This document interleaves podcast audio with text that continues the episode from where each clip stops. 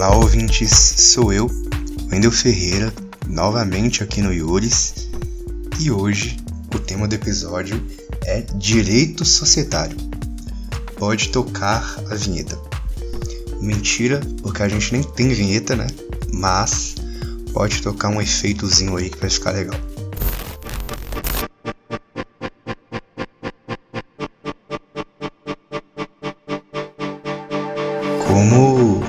Já comentei anteriormente aqui com vocês, eu tenho me aproximado muito do direito empresarial e eu pensei em trazer esse episódio aqui é, justamente porque é, uma, é, um, é um tema basilar do direito empresarial, né?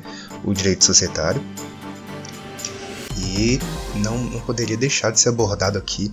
Inclusive, estava até demorando para surgir esse tema aqui no Iuris, que são os conceitos gerais do direito societário.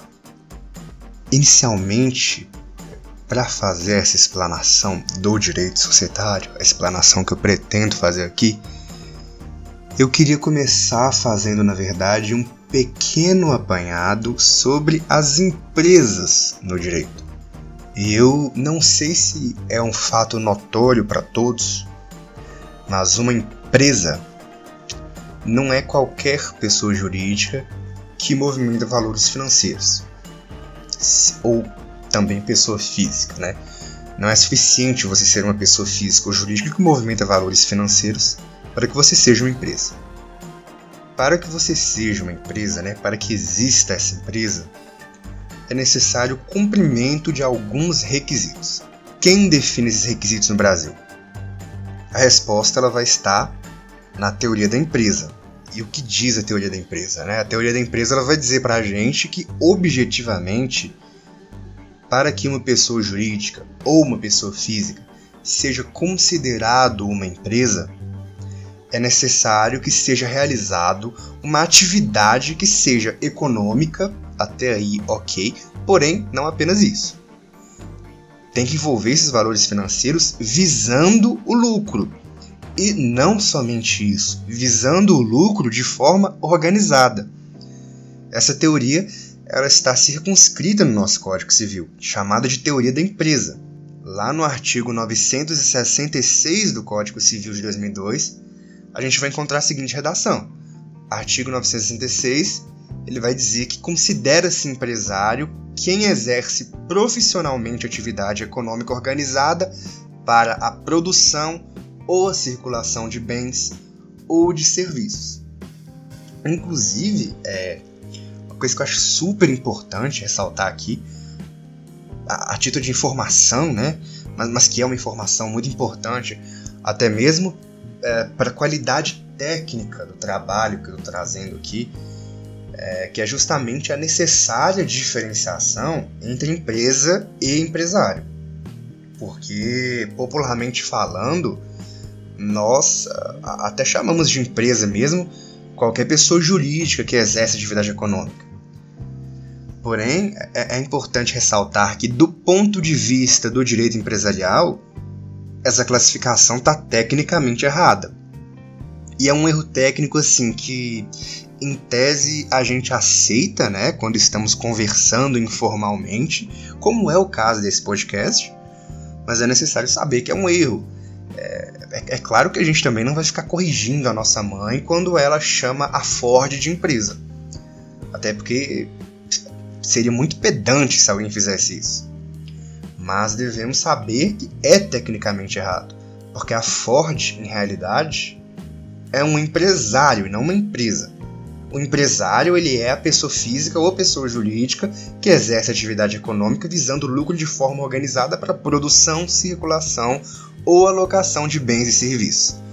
A empresa é apenas a atividade que o empresário exerce. Né? Mas apenas fechando esse parênteses aqui, é, que eu trouxe só para trazer essa explicação mesmo, nessa informação uh, que é necessária para o nosso debate, porque é uma informação técnica muito importante. E a gente não pode deixar esses fios soltos.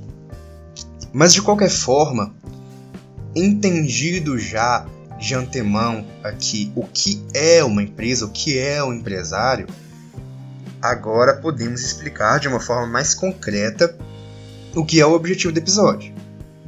Né? Como pode se apresentar juridicamente uma empresa, e especialmente aqui as sociedades empresariais.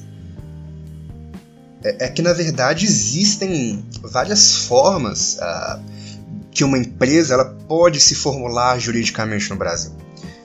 E antes de falar das sociedades limitadas e das sociedades anônimas, que são os principais objetos do direito societário e são os objetivos principais de explicação do episódio hoje, eu quero explorar aqui outras formas que existem no nosso ordenamento e que elas precisam ser mencionadas, né? Para a gente conseguir uh, entender do que estamos falando. E começando então pelos empresários individuais. Também são chamados de microempreendedores individuais, os meios, conhecidos MEI. É, como eu afirmei anteriormente, o empresário ele é alguém que vai exercer atividades econômicas visando lucro de forma organizada, ou seja, um empresário pode ser uma pessoa física e o conceito de MEI, né, a figura do MEI, existe justamente uh, para contemplar esse empresário que não faz parte de uma sociedade, né, não faz parte de um empresário com sócios, mas ainda assim é um empresário. E para você ser considerado MEI, é necessário uh, que as suas atividades econômicas elas se limitem ao teto ali, né, que é um teto de, de determinação legal. Essa determinação legal ela está contida lá na lei uh, 128, ele é uma lei, é uma lei complementar, na lei complementar 128 de 2008, vai limitar esse teto uh, de uh, atividades econômicas para 60 mil reais né, em relação aos MEI. Mas não somente os MEI existem para contemplar uh, essas pessoas, né? Só que estão ali sozinhas, constituindo aquele, aquele empresário em questão. Porque também existe a figura da empresa individual de responsabilidade limitada. Desde 2011 existe essa figura, que é a figura da Eireli. E a Eireli ela é um instituto que está contido no Código Civil, lá no artigo 980A, e tem como teto 100 vezes o maior salário mínimo vigente do país. Mas agora, além dessas empresas individuais, ou seja, que são compostas apenas por um indivíduo e não por sócios, né? além dessas figuras, juridicamente falando, e concretamente também, obviamente, nós temos também as sociedades. E aí sim, uh, a gente entra um pouco mais no objeto né, do episódio de hoje, que é direito societário, apesar de não falarmos ainda uh, de sociedade anônima e sociedade limitada, porque ainda é necessário trazer uh, essas outras figuras que são empresas divididas por cotas, são sociedades e onde cada sócio ele tem a sua respectiva parte existem três figuras principais uh, dentro desse sentido, que são a sociedade em nome coletivo, a sociedade em comandida simples e a sociedade em comandida por ações. Inicialmente, né, a primeira que eu citei, a sociedade em nome coletivo, ela é uma sociedade ilimitada, ou seja, a responsabilidade dos sócios não tem limite. Então, isso significa que os sócios eles respondem com seus bens pessoais, com seus patrimônios pessoais, também pelas suas obrigações contraídas enquanto sócios, enquanto sociedade, e ela está contida no artigo 1032 do Código Civil.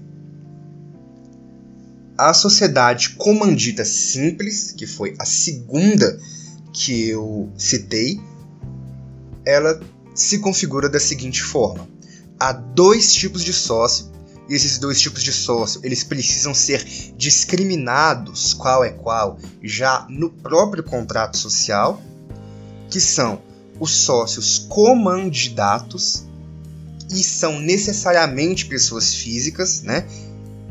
E eles são responsáveis ali de forma solidária e de forma ilimitada, ou seja, sem limites, pelas obrigações que eles contraem Ou seja, isso significa que as obrigações elas atingem os seus bens pessoais. E a segunda figura é a figura dos sócios comanditários. E esses sócios comanditários, eles são obrigados, né, diferentemente dos sócios comanditatos, eles são obrigados somente pelo valor da sua cota de participação nessa empresa em questão. E a regulação desse instituto está no artigo 1090 do Código Civil. E por último, das três citadas, ainda temos a sociedade comandida por ações, que é em realidade, não vou falar muito sobre ela porque eu ainda vou falar das sociedades anônimas. E a sociedade comandida por ações, ela é em realidade regida pela pelas regras das sociedades anônimas. Ela está prevista lá no artigo 1090 do Código Civil. Então, bora lá. Finalmente, é, podemos chegar aqui né, ao ponto principal desse episódio, que é a diferenciação e a explicação entre sociedades anônimas e sociedades limitadas, que são os objetos do direito societário. Uma sociedade anônima, estritamente falando, ela é uma instituição com fins lucrativos e se encaixa no nosso conceito de teoria da empresa Além disso, ela tem a responsabilidade limitada ao preço de emissão das ações subscritas ou adquiridas. E por que existe essa questão uh, da limitação da responsabilidade das sociedades e por que essa questão é uma questão central e muito importante tanto para as sociedades anônimas quanto para as sociedades limitadas? É, se a gente for parar para fazer uma análise histórica do surgimento dos empreendimentos, do surgimento do direito comercial, do direito empresarial, a gente vai entender que dentro de um contexto de expansão industrial, um contexto que é um contexto também de expansão tecnológica, de inovação tecnológica, um contexto uh, de expansão produtiva e que foi proporcionado, como a gente muito bem sabe, pelas revoluções burguesas, só fazia sentido para aquela pessoa ali que fosse colocar a mão na massa para administrar um negócio se a responsabilidade desse empreendimento, se a responsabilidade desse negócio fosse limitada. Porque sabemos que o capitalismo, enquanto sistema econômico, ele é pautado sim por lucros e riscos, porém, como você pode esperar que uma pessoa que vai gerar empregos, que vai administrar um empreendimento, que vai ajudar a desenvolver a sociedade, que vai ajudar a desenvolver a economia, que se tudo que ela fizer no seu negócio, no seu empreendimento, der errado, que ela ainda responda com seus próprios bens pessoais por isso. Qual incentivo para empreender daria uma sociedade que admitisse isso? Nenhum, não daria incentivo nenhum. E um outro ponto muito importante, ainda dentro de uma análise histórica, que também deve ser ressaltado, é que nesse mesmo contexto, ainda no século XIX, havia dois grupos de sociedades apenas. Esse primeiro grupo eram as sociedades de pessoas que tinham a responsabilidade ilimitada e a constituição e a administração era mais simplificada, e as sociedades de capital, que tinham a responsabilidade limitada Porém, a constituição e a administração era mais complexa. Então, obviamente, as sociedades de capitais elas eram mais protetivas aos mais ricos. Essa situação ela era uma situação que era muito ruim para os pequenos e médios empresários, que estavam ali buscando pela responsabilidade limitada.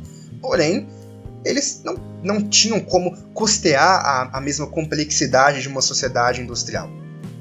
E aí, com a Revolução Industrial, então, vai surgir uma demanda por um modelo societário que atende essas, essas outras sociedades. E quando surge essa, tanto é, né, que quando surge então essa proteção em torno da responsabilidade limitada, que vai haver também um grande boom de empreendimentos. Então, é, se a gente for parar para pensar, existe todo um sentido por trás do Instituto da Responsabilidade Limitada. Mas enfim, é, como eu estava explicando, a sociedade anônima, né, como eu estava explicando anteriormente, a sociedade anônima, como instituição, ela é mais complexa do que a sociedade limitada. a sociedade anônima ela é regulada pela Lei 6.404 de 1976, que é a Lei das Sociedades Anônimas, e elas podem ter o capital fechado ou podem ter o capital aberto. Isso significa né, que elas podem ter, então, ações a serem negociadas na Bolsa de Valores. E a Lei 6.404 ela vai trazer para a gente, principalmente a partir do artigo 121, uma série de requisitos né, e regras que a organização das sociedades anônimas deve seguir, como, por exemplo, a existência de uma Assembleia Geral, que está contida propriamente no artigo 121. O artigo 121 ele traz para gente que a Assembleia Geral ela é convocada, instalada de acordo com a lei e o estatuto. Ela tem poderes para decidir todos os negócios relativos ao objeto da companhia e tomar resoluções que julgar convenientes à sua defesa e desenvolvimento. Um outro órgão que vai vir na lei das SAs, que deve existir nas sociedades anônimas, é o Conselho de Administração que está contido no artigo 123. E compete, justamente, né, de acordo com o artigo 123, ao Conselho de Administração, compete a ele, se houver, ou aos diretores, observado né, o que estiver disposto no Estatuto, convocar justamente a Assembleia Geral. Ou seja, é do Conselho de Administração o poder de convocação da Assembleia Geral. E o Conselho Fiscal, que é um terceiro órgão muito importante, uh, também contido na lei de SAs, que está uh, é, circunscrito no artigo 161, bem mais para frente, né, nessa norma, se a gente for parar para pensar, e que é um artigo uh, que vai dispor que a companhia ela terá um conselho fiscal e o estatuto disporá sobre seu funcionamento, de modo permanente ou nos exercícios sociais em que for instalado a pedido de acionistas.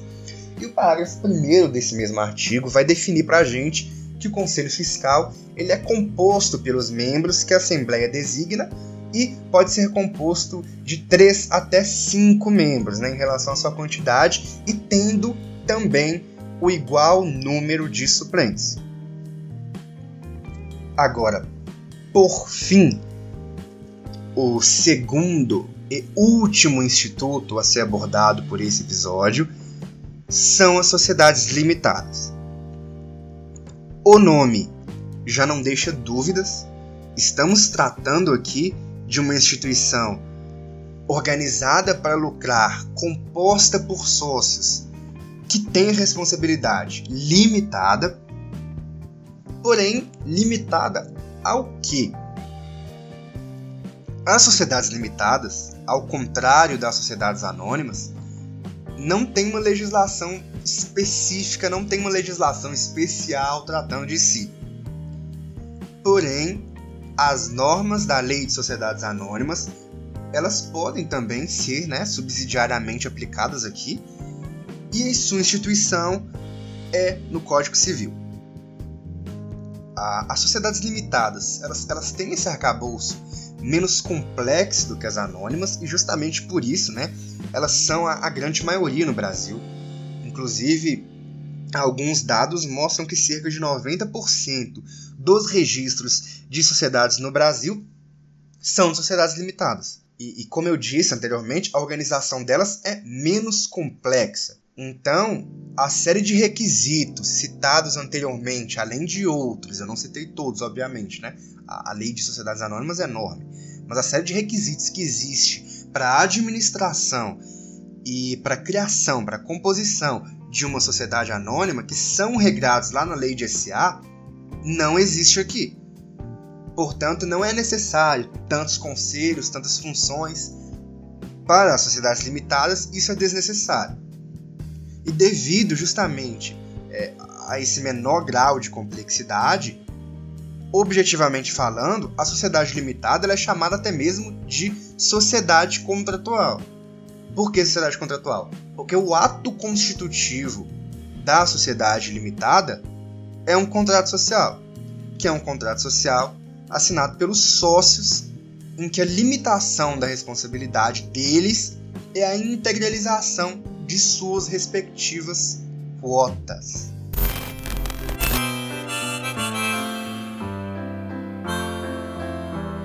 É isso. Eu queria agradecer muito para quem escutou até aqui.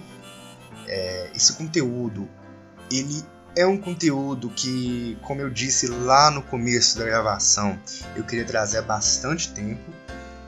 É, na verdade, eu queria trazer esse conteúdo desde o final do ano passado, quando eu fiz um mini curso. Inclusive, aqui vai todos os créditos para o pessoal, porque eles contribuíram muito para a minha formação, me ajudaram muito nesse episódio. Que foi um mini curso que eu realizei com a Liga de Direito Empresarial da IBMEC de São Paulo e o Machado Meira Advogados sobre acordo de acionistas, onde eles fizeram uma explanação ótima sobre sociedades anônimas sociedades limitadas. E o conteúdo desse curso uh, me ajudou muito para o episódio de hoje. E é isso, obrigado quem ouviu até aqui, galera. Até o próximo episódio.